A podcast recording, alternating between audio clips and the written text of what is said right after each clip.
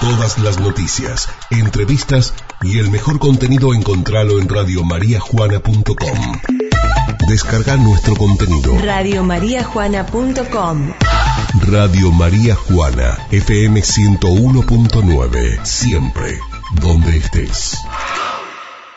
En esta nota que presentan Lavadero Juan Pablo, de Juan Pablo Sánchez, Carnicería Caudana y Mascas el rey del pollo. Estoy con la profe. ¿Cómo te va, Guille? Buen día. Hola, buen día, Moni, a toda la audiencia. Bueno, Guillermina García, profesora. Contame, ¿qué hacen los alumnos de cuarto año Agostina González y Santiago Rufino? ¿Qué están haciendo? Bueno, con los chicos eh, estamos participando este año eh, de un concurso que es el Concurso Nacional de Crecimiento de Cristales que organiza la Asociación de Cristalografía Argentina. Eh, digamos, no es el primer año que participamos, yo lo, que hago en la escuela, en la Escuela Santa María de Los Ángeles, ¿no? La 2040. Sí.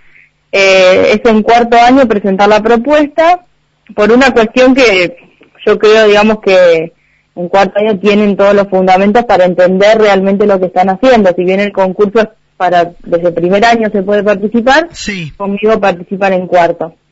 Y bueno, este año eh, también se los propuse eh, porque eh, se modificaron las, las formas de participación por todo esto de, bueno, de la pandemia, de la educación a distancia y demás.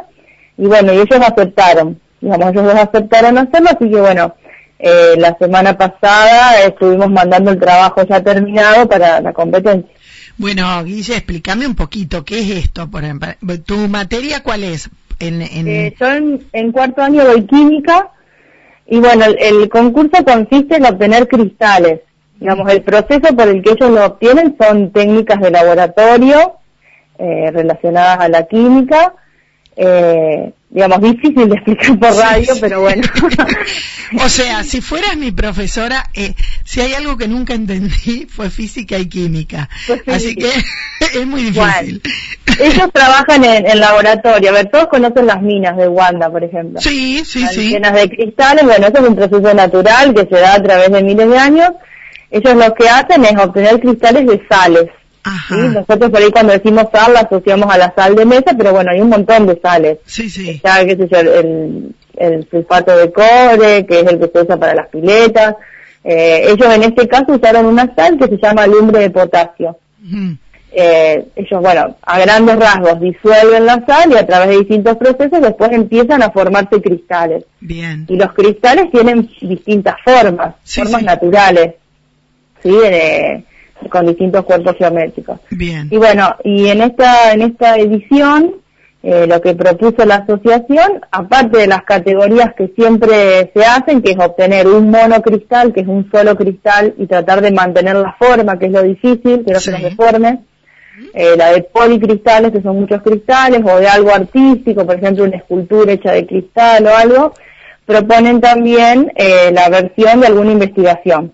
Ah, muy bien. Los chicos lo que hicieron fue ir por un monocristal, que es un- son cuestiones más técnicas.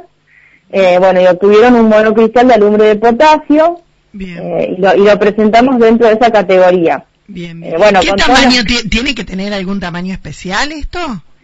Eh, no, digamos, por supuesto que, digamos, más grande el cristal, más que el tamaño, la- lo que se evalúa es la forma, Mm. que no esté deformado, digamos, eh, que tenga todas sus caras planas, eh, como te dije antes, dependiendo de la sal, va a ser la forma. Sí, sí. Ellos obtuvieron un cristal de eh, 3 centímetros y medio más o menos, Ujú.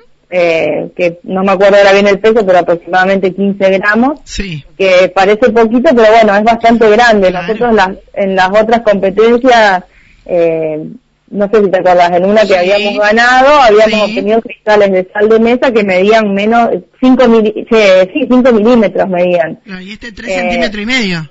Claro, este es, más grande. Eh, bueno, los chicos eh, eh, obtuvieron buenos resultados. Eh, nos jugó un poco en contra la única semana de humedad yo creo que hubo. Eso te iba a este preguntar, eso te iba a preguntar, porque si hablamos con, de trabajar con sales, te iba a preguntar, ¿es contraproducente que sea húmedo? Claro, ellos tienen que controlar varios factores, las vibraciones, la temperatura, la humedad, y bueno, veníamos bien en esa semanita de humedad, obviamente nosotros no íbamos todos los días a la escuela, eh, tuvimos que, elegir la forma de trabajo, teníamos el camino de que ellos lo hagan en su casa, pero bueno, eh, solos y con pocas medidas de seguridad no nos parecía prudente, entonces lo hicimos en la escuela y nosotros íbamos cada 15 días con todas las medidas de seguridad, como se ve en la foto que subieron los chicos, con gafas, con barbijo, más allá de, de por, por, cuestiones de salud, sino por cuestiones que tienen que usarlo para, para manipular las sustancias. Y bueno, íbamos cada 15 días, veníamos bien, y esta semana que hubo humedad de un día para el otro se nos empezó a chicar el cristal. Ay, ay, ay. Tuvimos que salvarlo y bueno, eh, se nos deformó un poquito, pero bueno, pues lo, se pudo arreglarlo lo más que pudo. Bien, ahora, eh, ¿cuándo se conoce el resultado? Eh, y, y, bueno, ¿cuánto tiempo tarda en, en, hacerse este cristal, por ejemplo? Y siempre dependiendo de la sal y las condiciones. Nosotros empezamos hará dos meses, dos meses a trabajar, eh, pero lleva más tiempo. Digamos, nosotros empezamos un poquito tarde, pero depende, digamos, el más lento es el crecimiento, por ahí es, hay menos deformaciones, eh, por ahí si te arriesgas a hacerlo más rápido, corres el riesgo que se te formen muchos cristales en vez de uno y, no es lo que queríamos nosotros.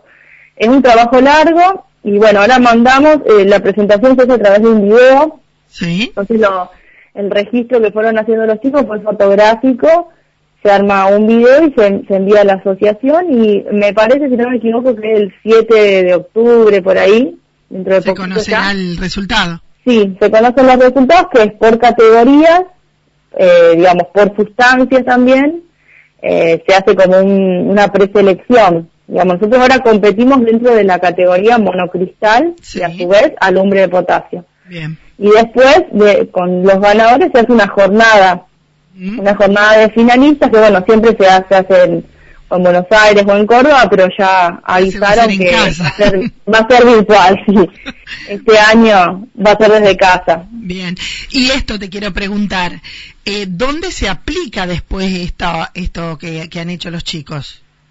Digamos, la cristalografía es, es muy amplia, digamos, eh, ¿Vos me preguntás dónde lo aplican ellos desde la no, escuela? No, no, ¿dónde, eh, desde el, eh, eh, esto que se organiza, la Asociación Argentina de Cristalografía, hace este concurso, pero ¿dónde lo aplican después? Digamos, la ¿Qué se puede usar? Digamos, se usan un montón de cosas, digamos, se usa desde los cosméticos, por ah, ejemplo, eh, hasta, no sé, para descubrir la estructura del ADN intervinieron cristalógrafos. Ah, digamos, los cristales están en un montón de, de cosas que nosotros ni siquiera sabemos.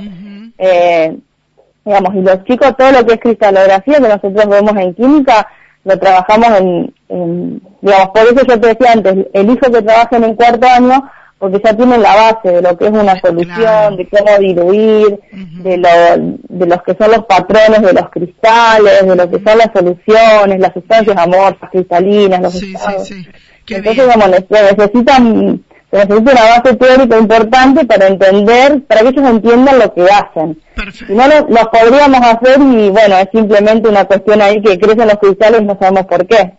Exactamente, todo tiene, todo tiene que ver con todo y todo tiene, es un proceso de aprendizaje.